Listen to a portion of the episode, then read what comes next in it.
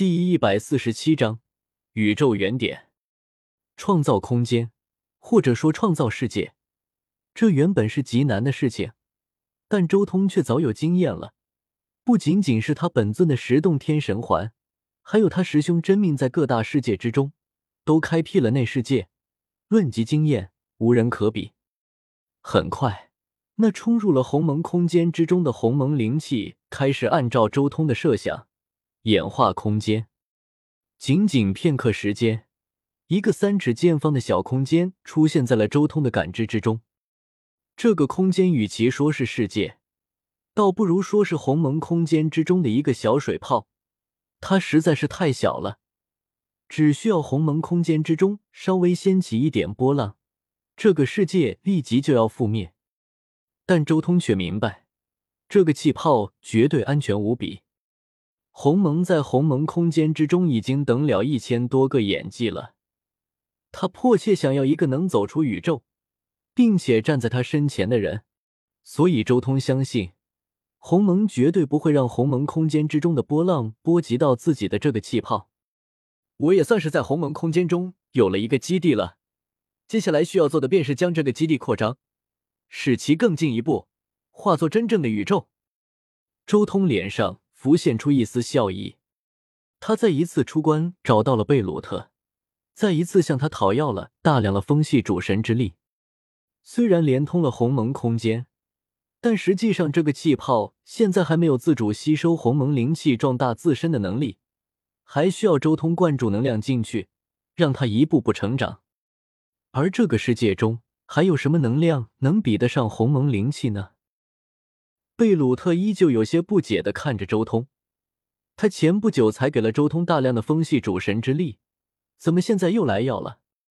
面对贝鲁特的疑问，周通笑道：“贝鲁特，放心，我的研究已经成功了，现在需要大量的风系主神之力进一步巩固成果。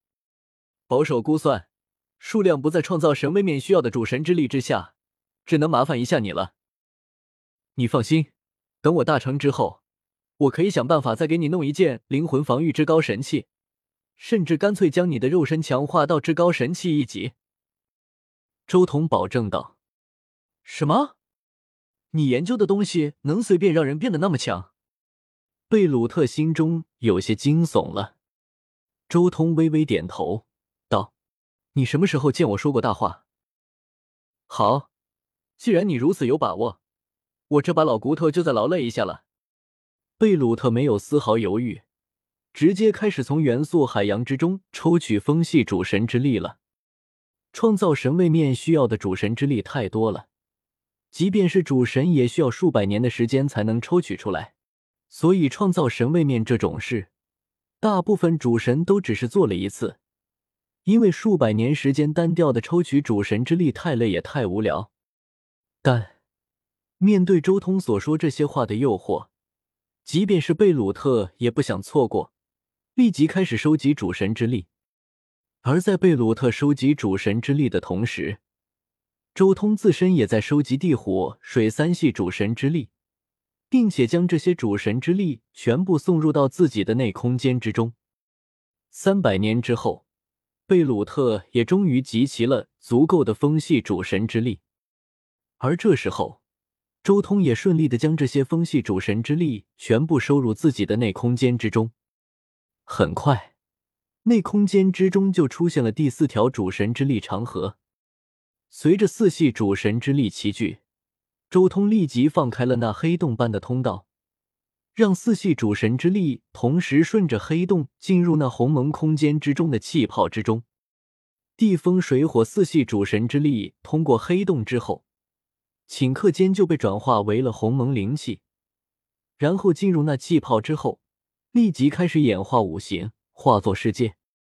整个气泡也在以肉眼可见的速度迅速膨胀，气泡的直径在增加，十米、百米、千米，在耗尽所有主神之力后，整个气泡总算是达到了方圆十万里大小，已经相当于盘龙世界一些小型物质位面的大小了。面积已经足够了，接下来需要的就是让这个世界从鸿蒙空间之中汲取鸿蒙灵气，自由成长。周通心中说道。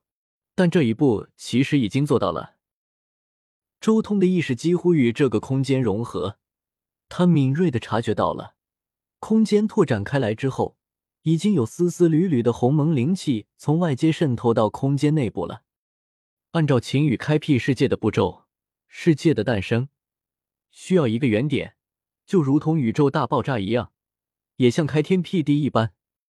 周通心念一动，顿时那些渗透进来的鸿蒙灵气。开始不断的向着空间最中心的一点凝聚而去，丝丝缕缕的灰色气流旋转凝聚，一同汇聚在最中心的区域，形成一个圆点。随着中心圆点的旋转，整个圆点附近的空间也在扭曲，好似要随着原点一同旋转。可以预见，随着时间的推移，渗透进来的鸿蒙灵气越来越多之后。整个空间都会被最中心的那一个原点所带动。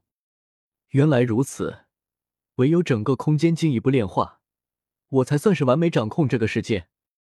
周通凝视原点，心中叹息：这个空间虽然在鸿蒙空间，但构建这个空间的神力，其中只有四分之三是出自周通之手，风系主神之力是从贝鲁特那里弄来的。